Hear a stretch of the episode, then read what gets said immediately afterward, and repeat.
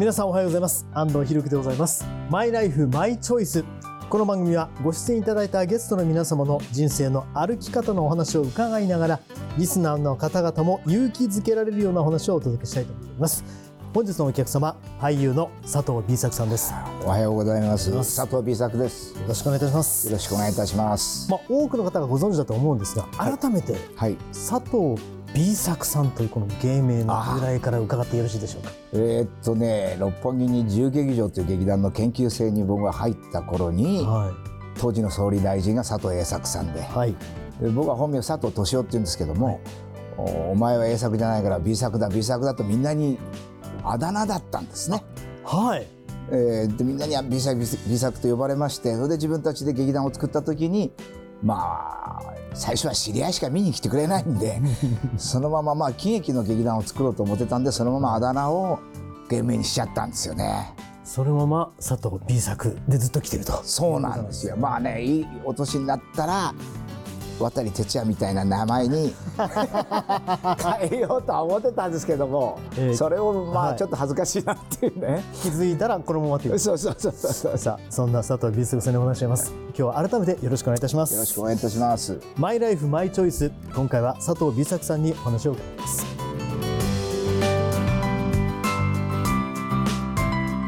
公益財団法人日本尊厳死協会プレゼンツマイライフマイチョイスこの番組は公益財団法人日本尊厳死協会の提供でお送りします。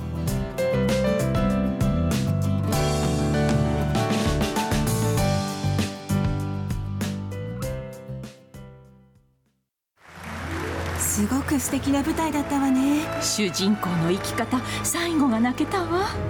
あなたの人生という舞台。エンディングを楽しく豊かにしましょう。公益財団法人日本尊厳死協会。詳しくはホームページをご覧ください。この映画ハッピーエンドでよかったわね。主人公の生き方素敵だよね。あなたの人生はあなたが主人公。ハッピーエンドのために公益財団法人日本尊厳死協会。詳しくはホームページをご覧ください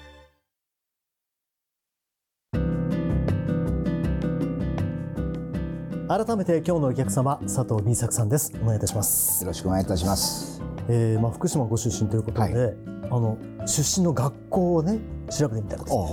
県立福島高校からそうなんですよ。早稲田大学。はい。なぜこの世界に？いやー、はそれがね僕は本当に商社マンになりたくて、はい。大学の商学部ばっか受けたんですけども、はい。早稲田慶応明治中央。はい。でまあ一番第一希望は早稲田だったんですけども、で合格しましてはい。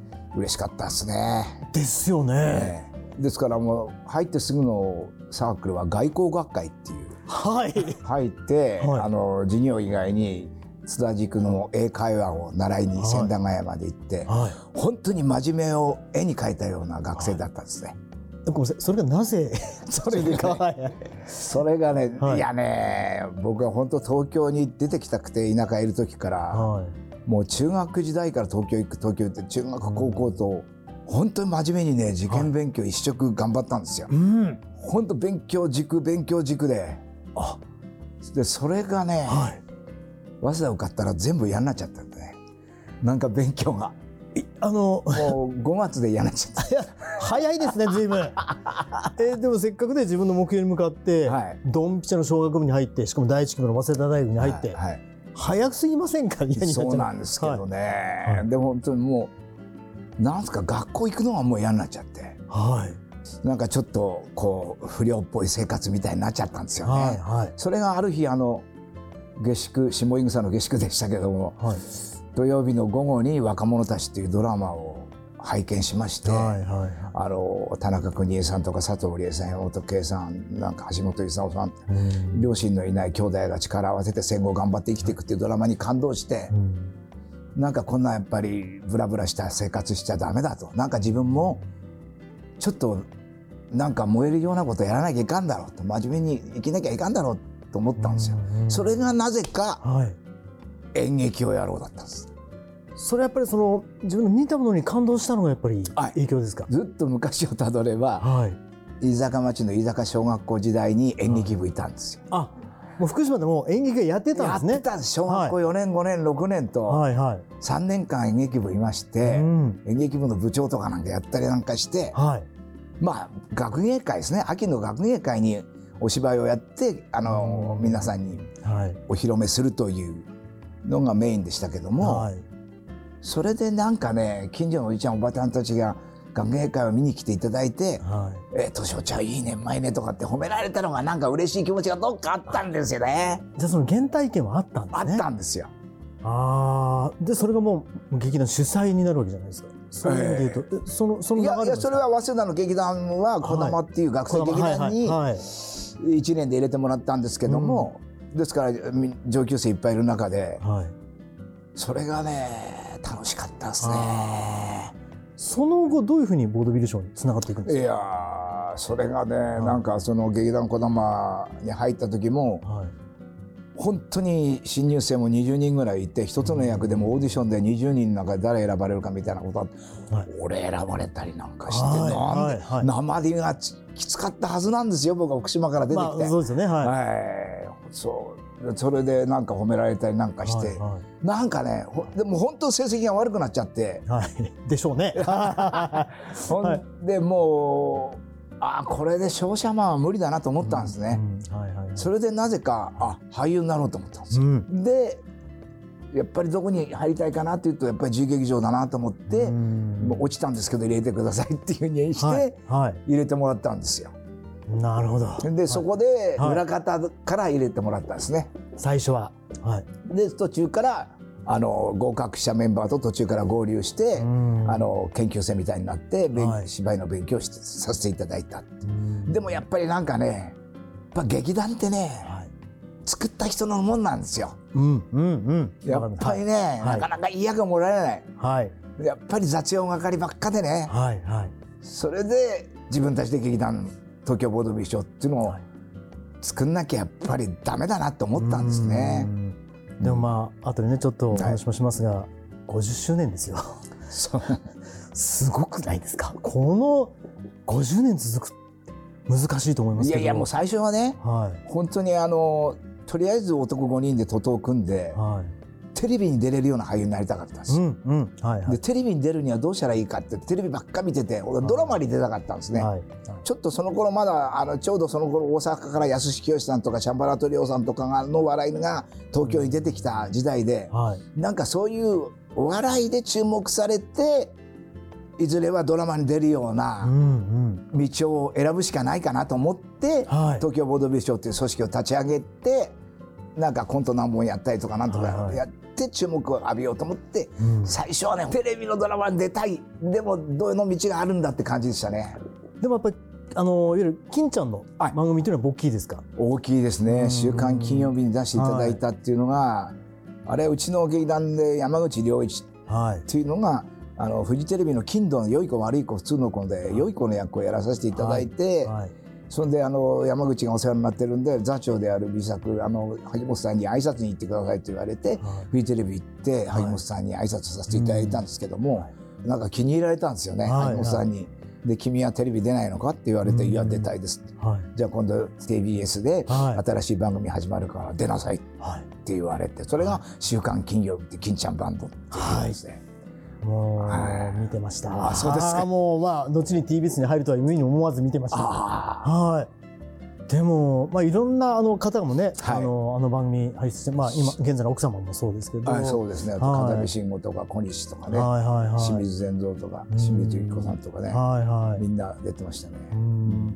やっぱりそのテレビという意味では週刊金曜日がきっかけ、いやもう「週刊金曜日」で全国的に知られたというか、うんうん、だからもう萩本さんには本当お世話になりましたね。うんまあすごい厳しい方でしたけども。やっぱりそうなんですね。いやーもう新しい番組始まる1年前からリハーサルですよ。一年前？1年前から。ハリウッド映画みたいですね。本当にそんなだったんですか？毎週赤坂の TBS のリハーサルさせられましたね。はほんで違う違う違うそういう笑いじゃないそういう笑いじゃないあ。違うそうか。だから。こそ人に届く笑いがあったのかもしれませんね。どんどんどんどんやりながら設定が変わっていって。はい。でよくは萩本さんに言われたのは自分が持ってる運は全部仕事に使いなさいうんって。いうねうん。はいはい。みんな自分持ってる運はみんな一緒だと個人個人が。その持ってる運をどこに使うかでその人の人生が決まるんだっていうんで、ゴルフ行った日に晴れたりしちゃいけない。うん。ゴルフ行ったら雨で喜ばなきゃダメなんだっていうね。はい。自分の持ってる運は全部仕事に投入しなさいっていうう、ん。教育をされましたね。余計なところに使うなと。使うな。すべて仕事に集中しそう。て運をすべて全部まあもちろん努力ももちろん必要でしょうけど。そうなんですね。はあそれはすごくなんか説得力ありますね。あるんですよ。である時自分のその前亡くなったかみさんですけど精神科医はであの劇団を支えてくれとうん。かみさんを紹介したんですよ。あはの大将お世話になっております。はい。あ大将って大将って呼んでましたから。もちろんきあのはい。ね秋元金さんの短そしたら「あ美作君はい。奥さんに運使ってないね」って言われて。はい。はい喜んで それは何とも言えませんね。はいはいはい。まあでも本当に僕はあの精神科医のかみさんがいたんで、うん。劇団も50年続いたんだと思いますよ。でもその奥様はね本当にあのまあ不慮のはい。事故っていうのがねはありましたしはどんな状況でどんなお気持ちでしたか？い、いやーマネージャーから電話かかってきましてうん「美作さん奥様がは沖縄の海で亡くなりました。い」うん。え？何言ってんの？うん。ちょっともっと大きい声でゆっくり言ってくれる？は奥様が沖縄の海で亡くなりました。いうん。お前何言ってんだよな。はい。全然言ってる意味わかんないよ。うんなんかね言われて耳で聞いてることをね認めたくないんですよね、うんうん嘘だろ。うん昨日まであんな元気だった人は、はいえ？何？って感じで。はい。座間味島といううん。沖縄の離島にちょっと肺が悪かったもんで。はい。あのちょっと時間が空くとまあうちのかみさん幸子って言うんですけど幸子は、あの飼ってた犬3匹連れて座間味島のうペンションにはい。休養によく行ってたんですよね。まあ空気もね綺麗ですね。綺麗なんはいでねですぐ息子と2人で沖縄に飛びまして、うん。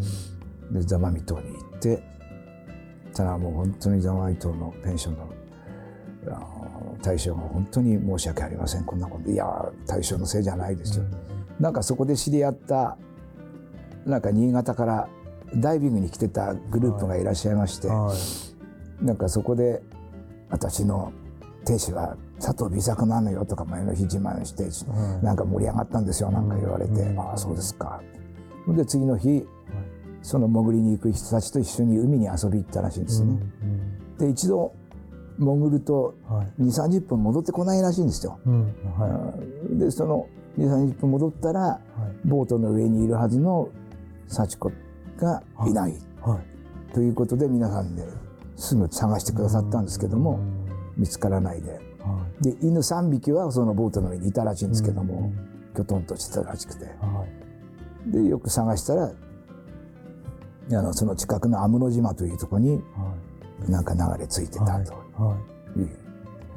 う。んで僕と息子はあの那覇警察署のはい。あの遺体安置所というところではい。対面しました。うん。もうなんだかでこの後俺は何をしたらいいんだ？うん。これをどう受け止めたらいいんだっていうかもうなんかわけわかんなくて。うん。その美作さんが、まあ、い今お仕事されてますけどどどのようにして、まあ、その喪失感からこう立ち上がったんでしょうかね？まあ本当にうちのかみさんボードビルのために一生懸命はい。精神科医の仕事をしながらうん。経済的に支えてくれましたしうん。芝居のチケットもすっごい売れる人でしてね。はいはい。本当に僕の芝居が大好きで本当に応援してくださったんですよ。だからまあ幸子が喜ぶのはやっぱり幸子が喜ぶような芝居を作ることかなと思って、まあ喜劇が好きだったんでいはい。今まで作った喜劇に負けないようなうん喜劇を作るしかないなと思ってうん。一生懸命頑張りましたけどうね。ん。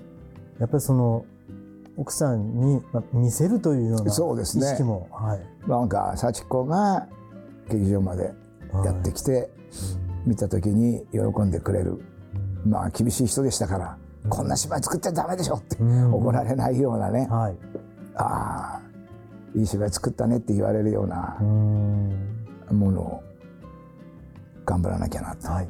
思いましたね。まあ、それが、まあ、原動力になり、はい。えーまあ、その喪失感から、はい。まあ、立ち上がったということですそうですね、はい。あとまあ劇団員がいたっていうのがうん。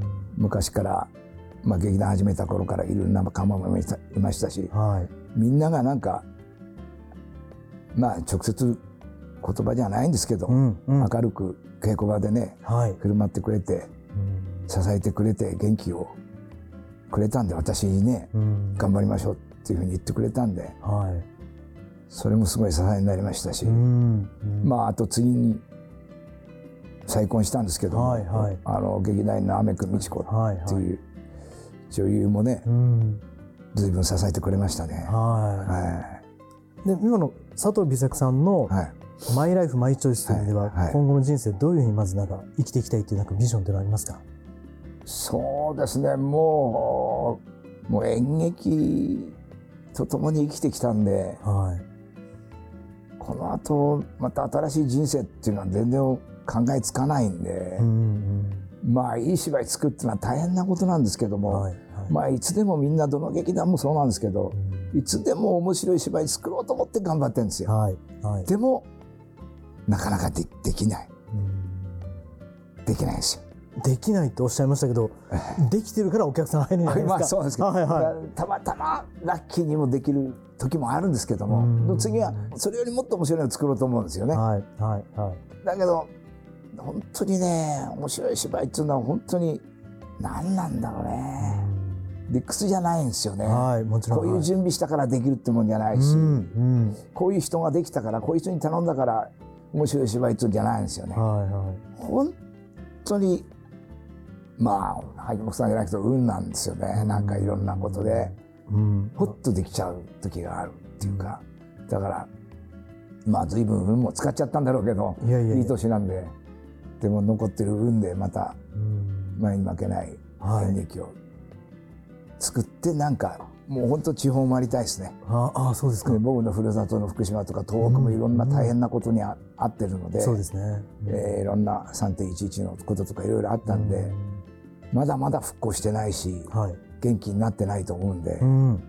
なんかやっぱり僕は思うにやっぱり演劇もちろん笑っていただいて泣いていただいて楽しんでいただくのはもちろんなんですけども、はい。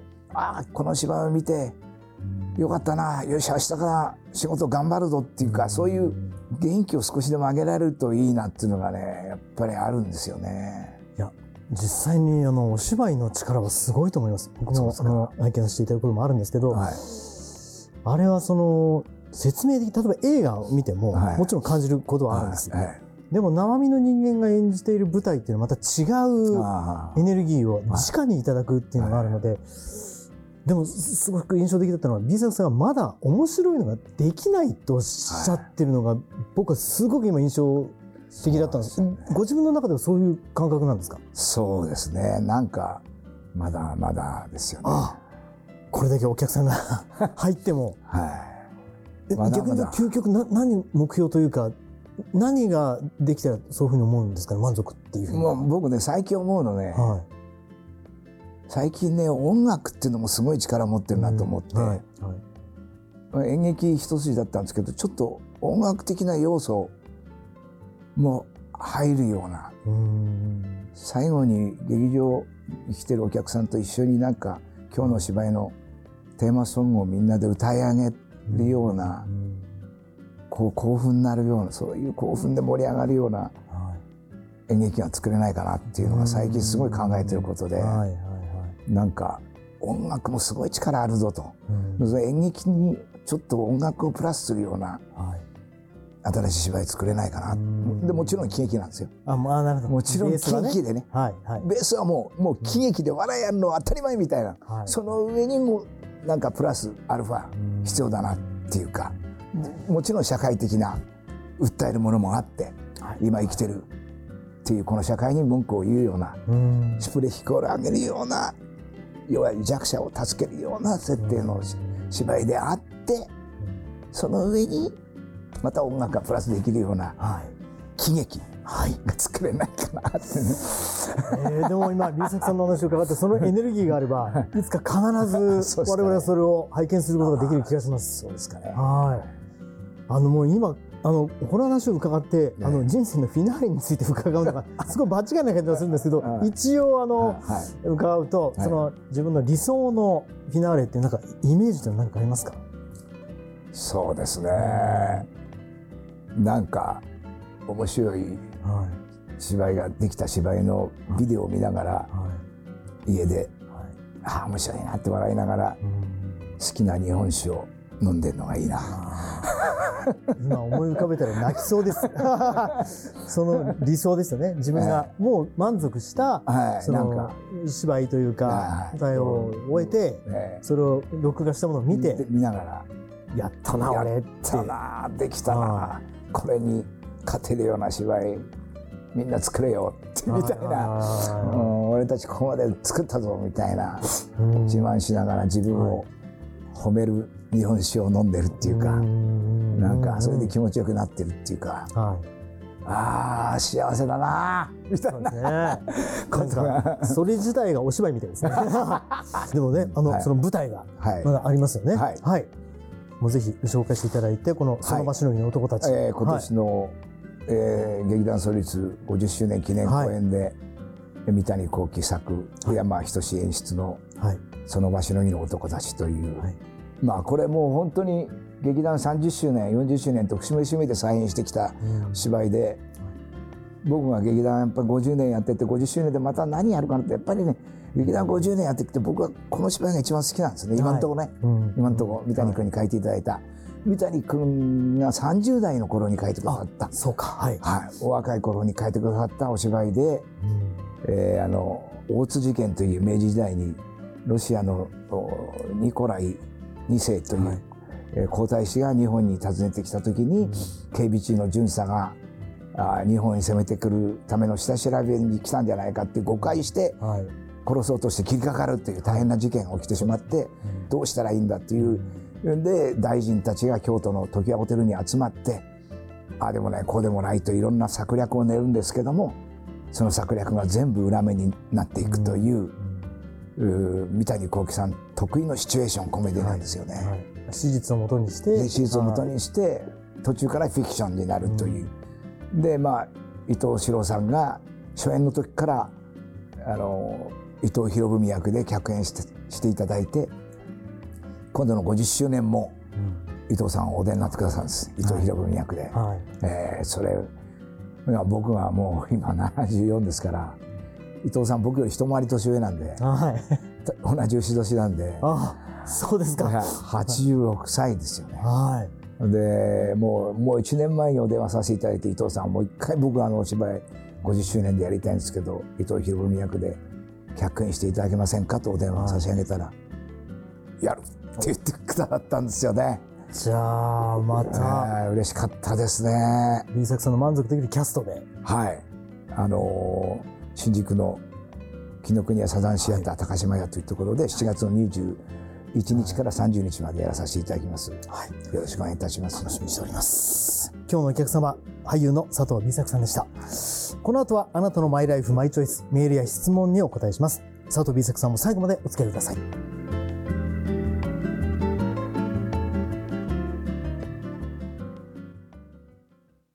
この映画ハッピーエンドでよかったわね。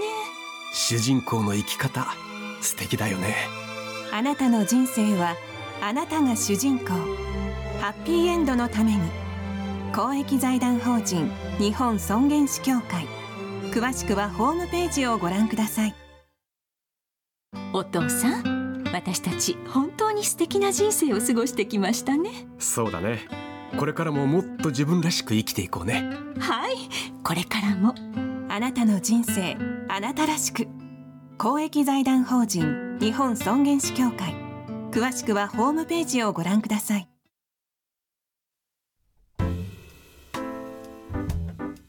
ここからはあなたのマイライフマイチョイス。番組や尊厳死協会に届いた質問にお答えするコーナーです。あなたの疑問、質問に答えてくださるのは、日本尊厳死協会副理事長の長尾和弘さんです。お願いします。はい、お願いします。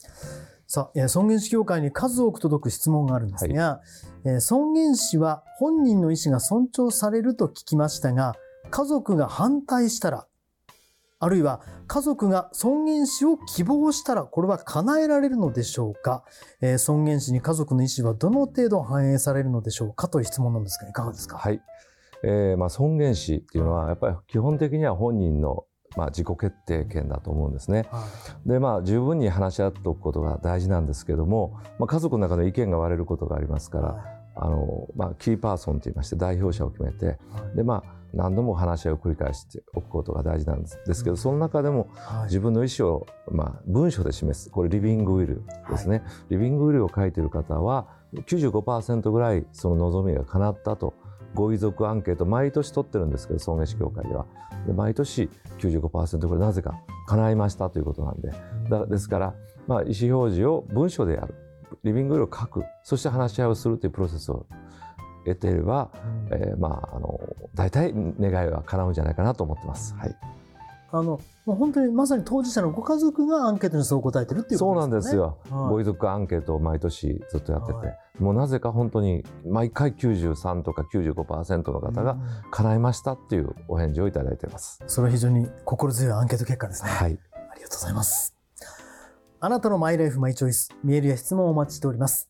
メールは番組のホームページ、そして日本尊厳死協会のホームページ、それぞれでお待ちしております。今日は日本尊厳死協会副理事長の長尾和弘さんにお話を伺いました。ありがとうございました。ありがとうございました。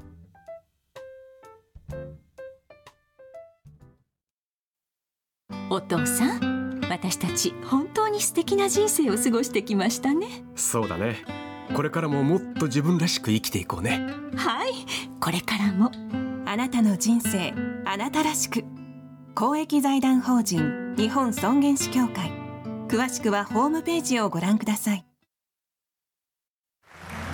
すごく素敵な舞台だったわね。主人公の生き方最後が泣けたわ。あなたの人生という舞台。エンディングを楽しく豊かにしましょう。公益財団法人日本尊厳死協会。詳しくはホームページをご覧ください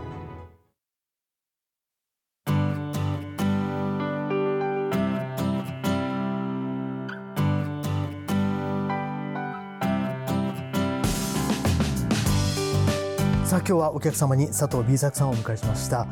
ご出演いただいていかがでしたか？いやーなんかあの演劇への思いも随分喋らせていただいて嬉しいんですけど、なんか久しぶりに亡くなった前の幸子の話ができて、ちょっと供養になったかなっていうかね、それが嬉しいですね。そう言っていただけると大変光栄でございます。ありがとうございます。改めて佐藤 B 作さんありがとうございましたあり。がとうございました。この番組は YouTube でもご覧いただけます。マイライフマイチョイス日本尊厳死協会 TBS で検索してください。お相手は安藤博樹でございました。また来週お会いしましょう。さよなら。